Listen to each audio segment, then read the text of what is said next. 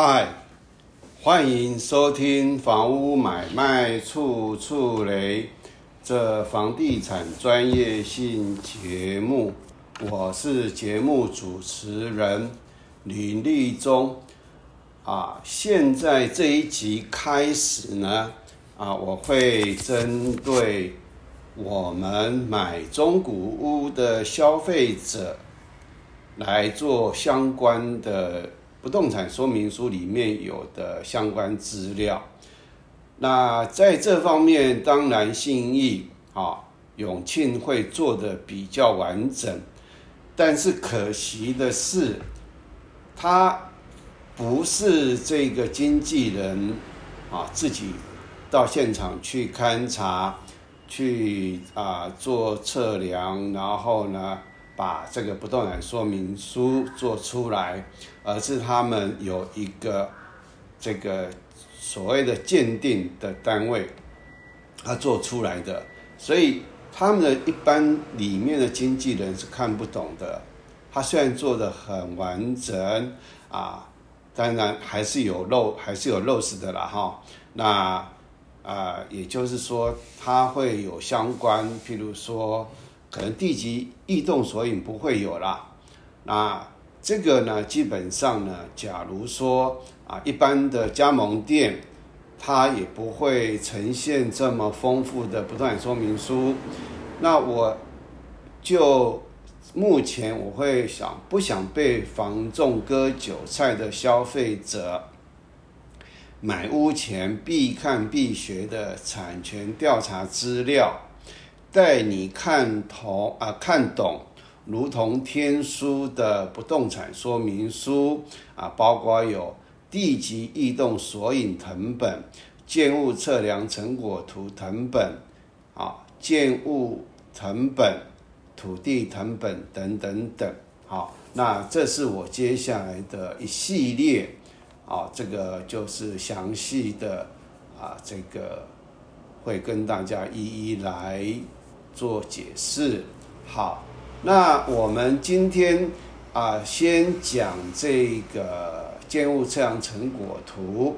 而今天讲的建物测量成果图，是一栋新建的大楼的建筑物的大公的公共设施和它的车工的公共设施，它有两个建号。好，那。我们先来看我们的地级测量实施规则和这个土地登记规则是怎么规定的。好，那我在这个测量成果图里面，它就会一一的在上面呈现。啊，那这个是你可以就是大概有一个概念就好了，你知道这个是啊。看东西的时候，那些东西你才会知道，哈，它是代表什么意思。也就是地级测量实施规则第二章建物第一次测量的第七百九十啊第两百七十九条啊，起造人啊向主管机关申请使用执照时啊，得同时减负建造执照、核定工程图样。申请使用执照之相关证明文件及其影本，啊，向登记机关，啊，申请建物第一次测量。来，那我们再来看第两百八十二条怎么规定的：建物第一次测量应测绘建物的位置图和这个建物的平面图。好，那这个是蛮抽象的。那到时候呢，地震机关会发给你一个建物测量成果图。啊，第两百八十二一条啊，是第一项啊，它是这么规定的：于实施建筑管理地区，啊，建物第一次测量得依使用执照竣工图说转会，重点在这个转会。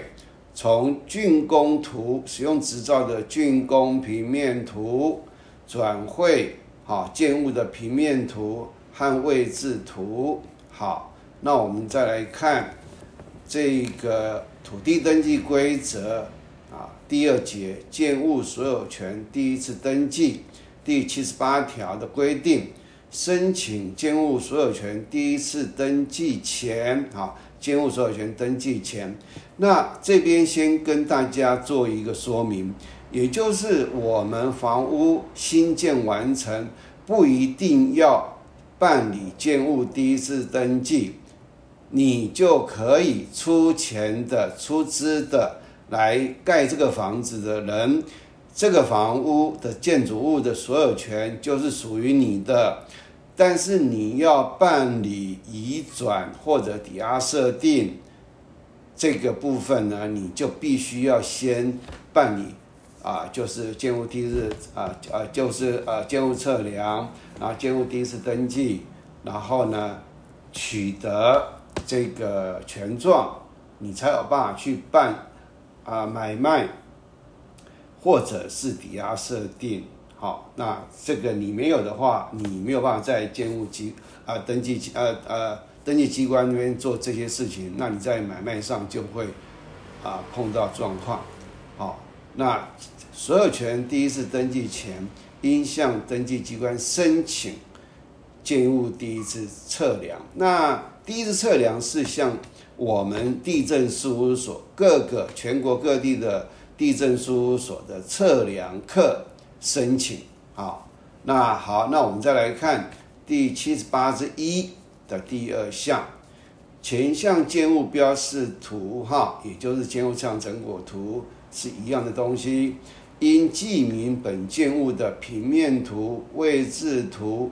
啊，以及建物的面积确实依照竣工平面图绘制，而不需要不需要到现场去丈量。那我家的房子是六十年啊盖好的，那当时呢是啊登记课的测量，呃呃登记呃就是地震书的测量课的人员。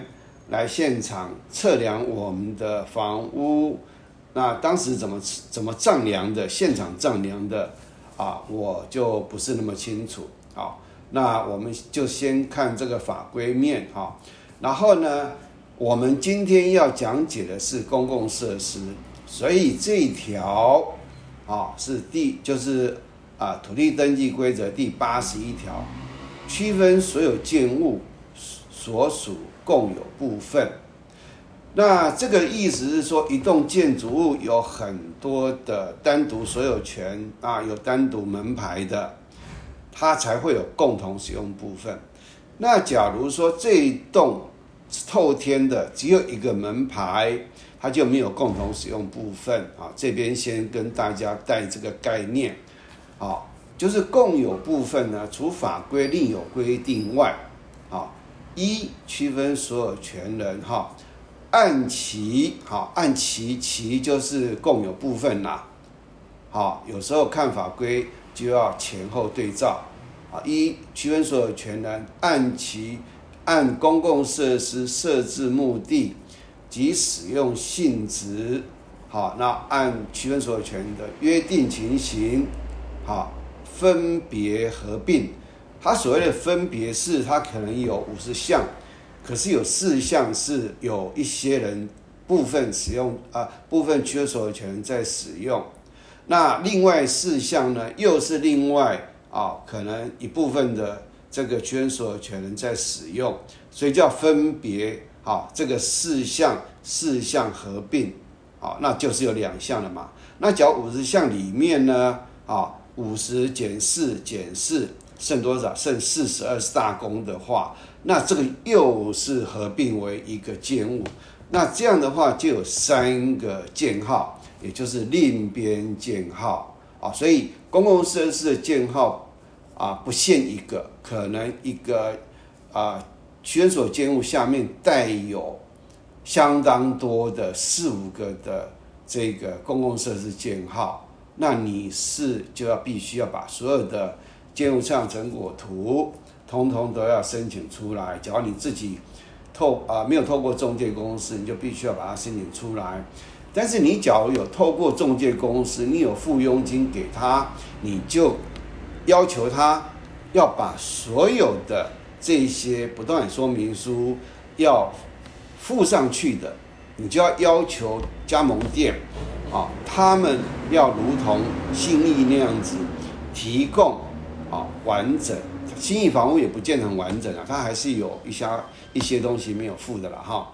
也就是你既然已经付了这个买房，假如有成交，你要付他佣金嘛，所以你就要求中介公司要提供我现在一系列所说的这些成本资料。那这些呢，就是分别合并另编建号的公共设施单独登记为。各相关啊，譬如说四个是一个建号，那就是这四个各相呃这个相关的共有人共有啊，所以呢，就是我今天因为是讲共同使用部分，所以先带法规的部分，然后我们来看哈，这个是啊大公啊。那这个大宫呢，是位于好万华直心段一小段是地号，好，那因为它会有位置图，这个就是这个就是位置图，啊，这个位置图在这边，啊，它的比例是八百分之一，然后这个是方位图指示，啊，上面是北。下面是南，这边是西，这边是东，啊，这就是啊这个方位图，方位的指示，啊，来，那我们来看它的位置图，哈，我们先用它的车工来看，好，我们看它的车工，好，看它的车工是怎么样，我们看它的位置图，好，位于成都路。啊，上面这是方位指示了哈，然后呢，它的基地，你这样子很难去判断它的基地的啊形状。那我们看它的地级套绘图，好，那这就是它的基地的形状位置，啊，然后这边有一个。十六号的第一号成都路应该是一百号，目前还在现场啊，是矮房子、旧房子。那这边是成都路，这边是康定路，那这边是要往呃，这边应该是要往板桥还是往成都？呃，好，不重要。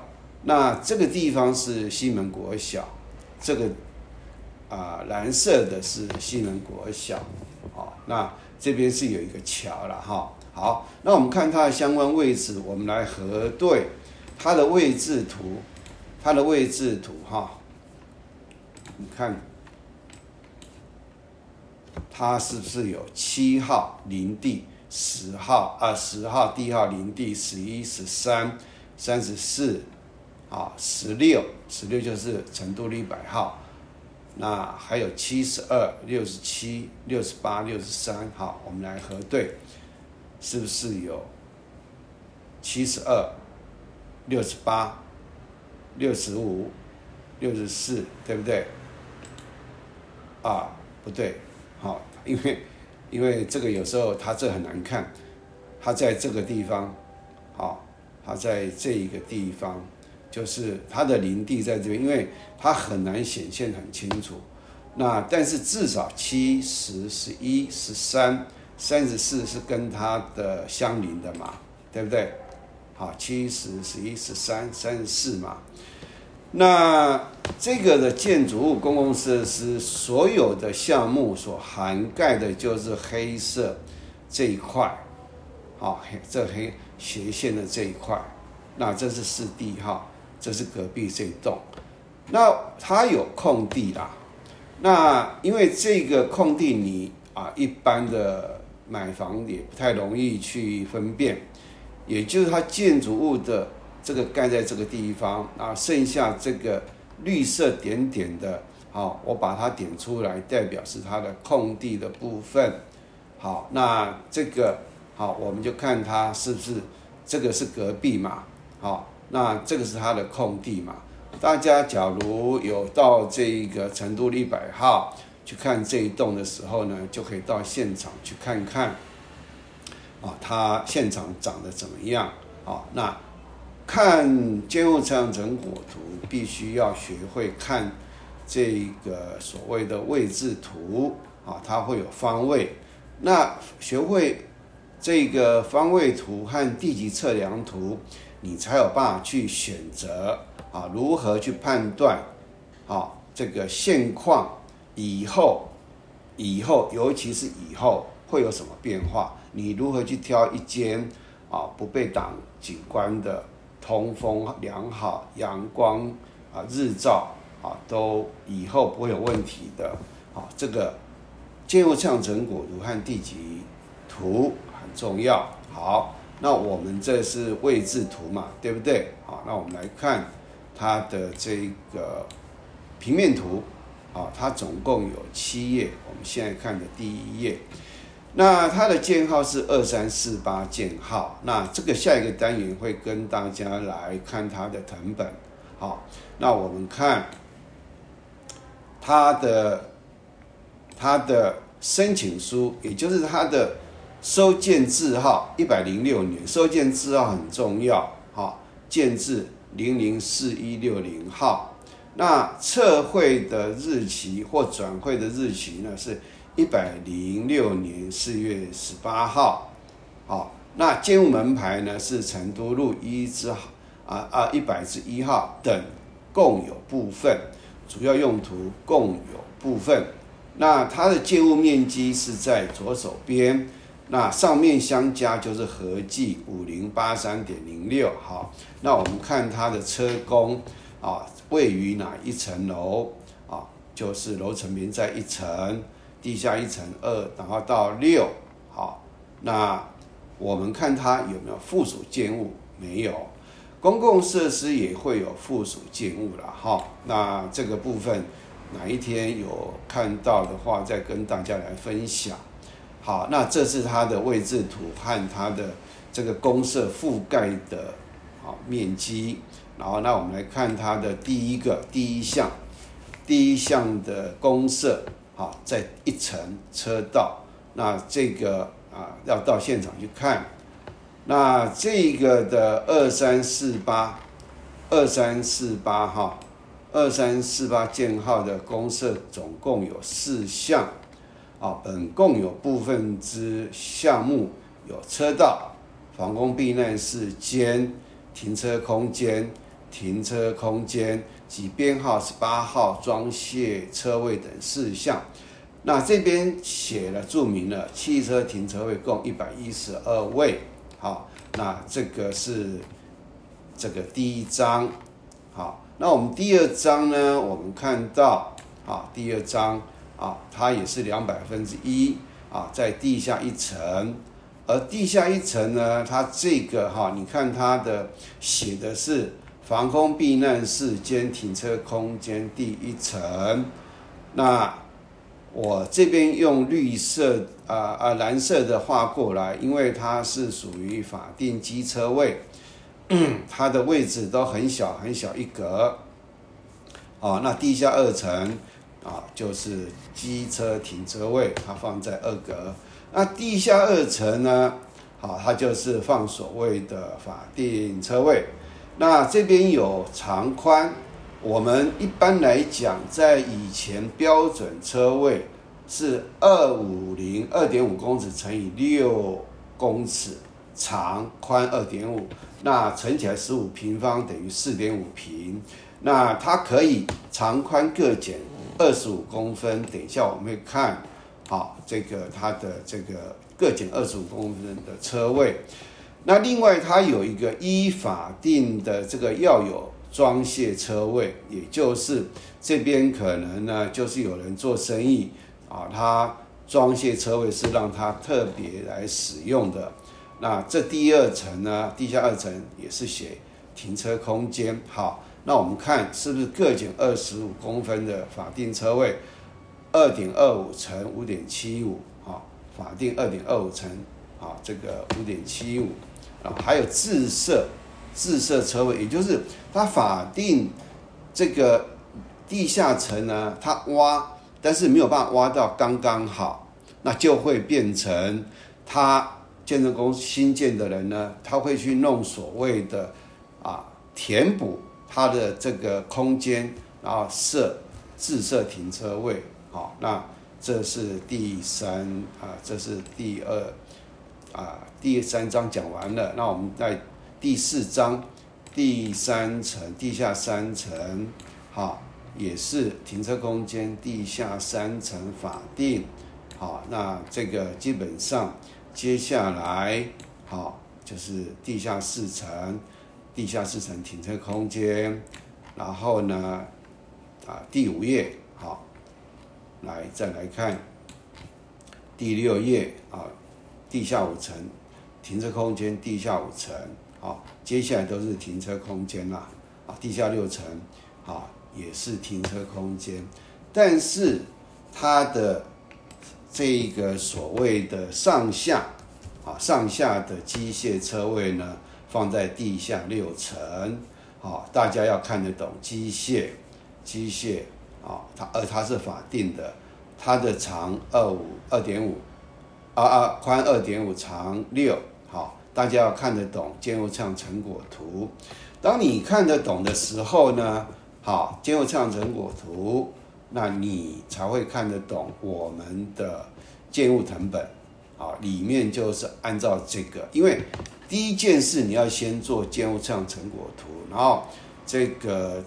啊，再送到登记课，登记课就按照这个来做相关的记载。好，那我们来看它的车工，车工啊，车工已经讲完了，我们再看大工。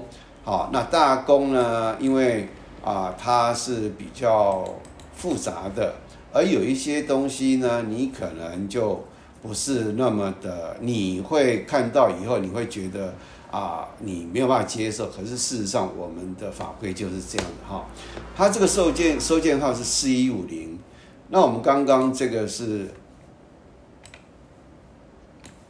啊，我们这个是四一六零哈，所以它的每一个件号会有一个收件号，每一个件号会有个收件号，好，那也是成。也是一百至一号等共同使用部分啦，哈，那它的用语我也没有办法，主要用途是共有部分，它的楼层别呢，也就是面积哈，楼层别啊，从骑楼，骑楼啊，一层到二十二层，合计这么多，那它没有，它没有写附属建物了哈，然后呢，我们看它啊，还有这个。到哪里？地下一层到地下六层，到屋顶突出，它这边应该是两层。那我们看它的共有部分的项目，哦，特别强调项目，大家要注意啊。项目有哪一些特别的无障碍电梯？其他的不用去理它，其他是大家都都会共有的啦。好。然后梯厅为什么会特别提到梯厅？因为有的建啊，有的有有的大楼呢，它是每一层的梯厅会由这一层单独设立一个好这个建号，那单独一个啊公共设施的建号单独啊单独登记。但是因为这个是把所有整栋每一层楼的梯厅呢放在一起啊，它登记方式不一样。还有缓冲空间啊，大家可以 Google 缓缓冲空间是用途在哪里？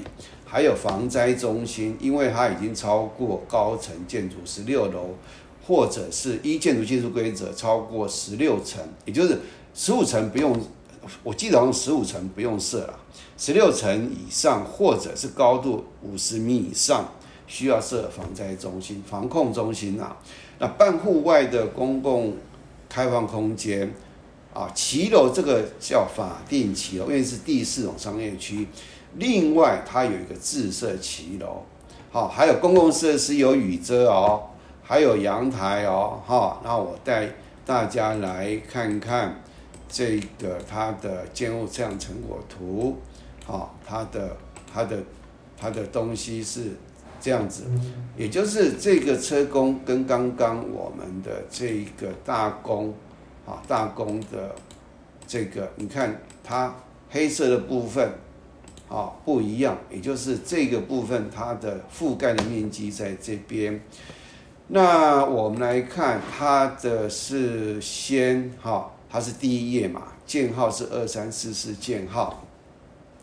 第一页是先啊计算屋顶突出第一层和第二层，那屋顶突出有哪一些？好，我不特别去说明，好，没有什么特别该做说说的了哈。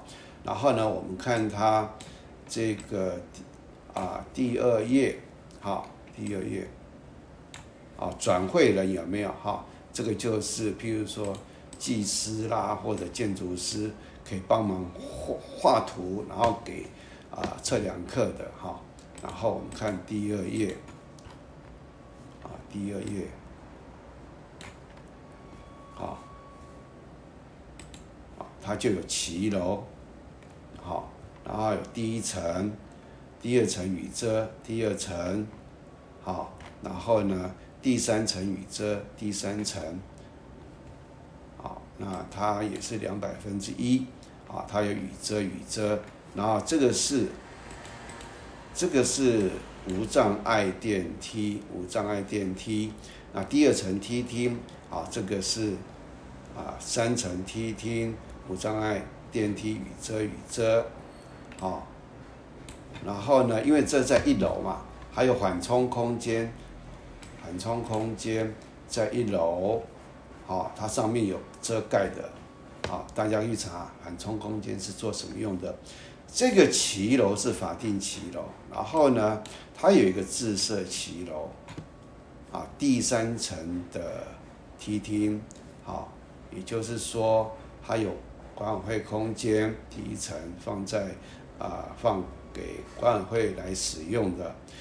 那我为什么会提？好，这个自设骑楼，因为在商业价值高的东区，它不会放在公共设施的项目里面。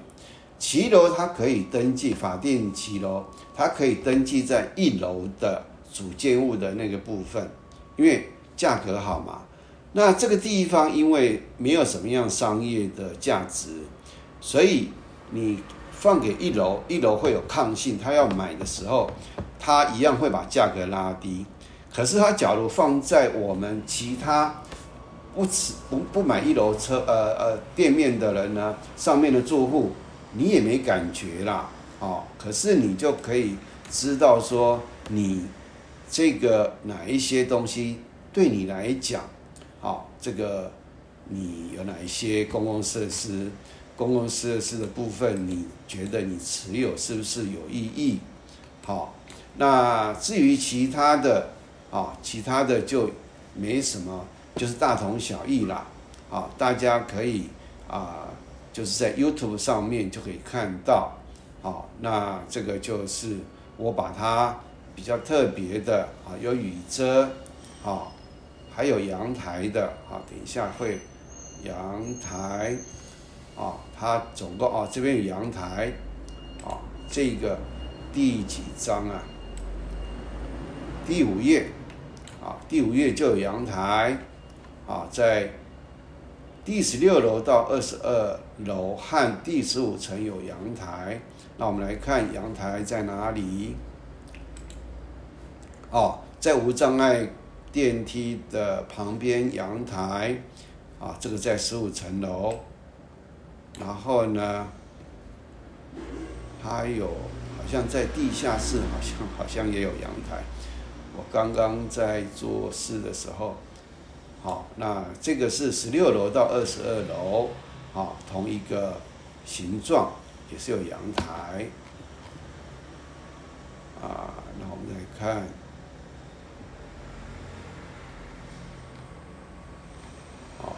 这个应该就是到这里了，啊，那它总共到地下六楼，到反正就是整个楼层，啊，它的通通设为大宫，设为大宫，啊，大家可以这个找找看，啊，来看这个阳台，啊，好，那这个就是一般消费者对他而言，他很难去理解为什么每一个这个是一项公共设施哦，这个又是一项公共设施哦。那这个呢？为什么形状都会？因为这个我很难用颜色把边边画出来，一一画以后，我很多东西没办法显示。也就是它是从使用执照好竣工图上面，它这是公共设施的项目，一块一块把它等于一块一块的这个把它截取下，就是测绘完以后呢，一项一项好。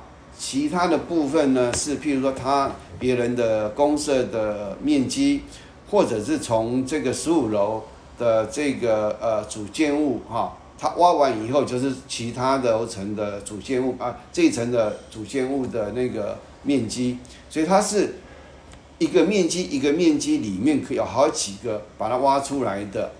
那假如要核对这一个。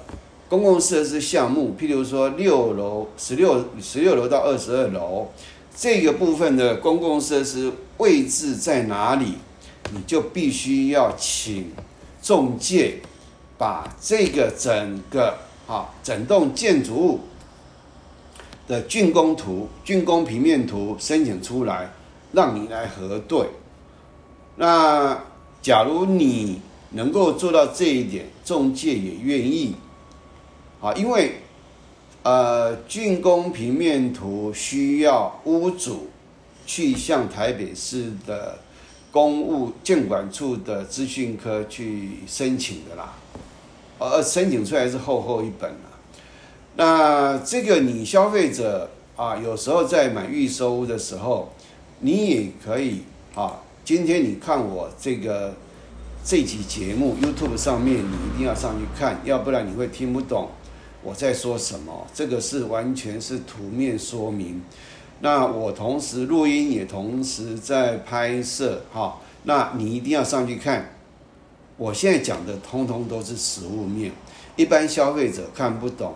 就算啊，有时候也没有机会看到这个公共设施的建筑上成果图啊，中介他也不会解释。一般来讲的水准，他不会解释。那你消费者，你就必须要学会，啊，你多多看我的节目，多多听我的节目，我的东西是一系列的，接下来通通都是跟不动产说明书有关系的，啊，你要花很多时间。那听我的节目目的不是要让你成为专家，而是当你啊可能会买房子，会请一个专家。花钱请专家来当你的顾问，那专家他知道你啊可能啊有这个相关的专业啊知识，但是你有哪一些不懂的，你就可以提出问题。专家他没有办法这么多东西来跟你讲，因为讲了你也听不懂，所以你要发问之前，你必须要学习相关的知识。只是让你学会发现问题，但是当你没有办法了解问题之所在，要以最好这个精简的啊这个顾问费，请顾问来帮你解惑，让你决定要不要买，你要花一段时间来学习。哦，我的东西是啊，可能。别的 podcast 或 YouTube 可能不会做这样相关的详细的说明。我的节目是要让你学会发问，学会专家跟你解答他跟你讲的东西，这样就 OK 了。当你真的要交易的时候，你找到相关的资料，自己阅读完以后，自己看完以后判断以后，你假如觉得你 OK，你不需要花钱。请专家那很好，可是你要做到这样的程度，实在是不容易啦。你还是好由这个你自己先判断哪些部分你不懂的，然后再以这个跟顾问商讨要花多少钱，要跟你讲解哪些东西。人家讲解你也要听得懂啊，你听不懂你请专家啊。譬如说这一次那个大直啊呃基在大直，然后呢吴淡如就陪他经纪人去看房子，他只会杀价啊，其他的他看得懂吗？吴淡如会看得懂吗？九妹网红九妹他看得懂吗？他看得懂吗？哦，我认为他们看不懂。啊，你只是去帮他杀价或者有特别的。好，那这一集呢就跟大家啊分享到这里。那下一次会有再相关的其他的这个不断说明书的内容。好，谢谢大家的收听收看。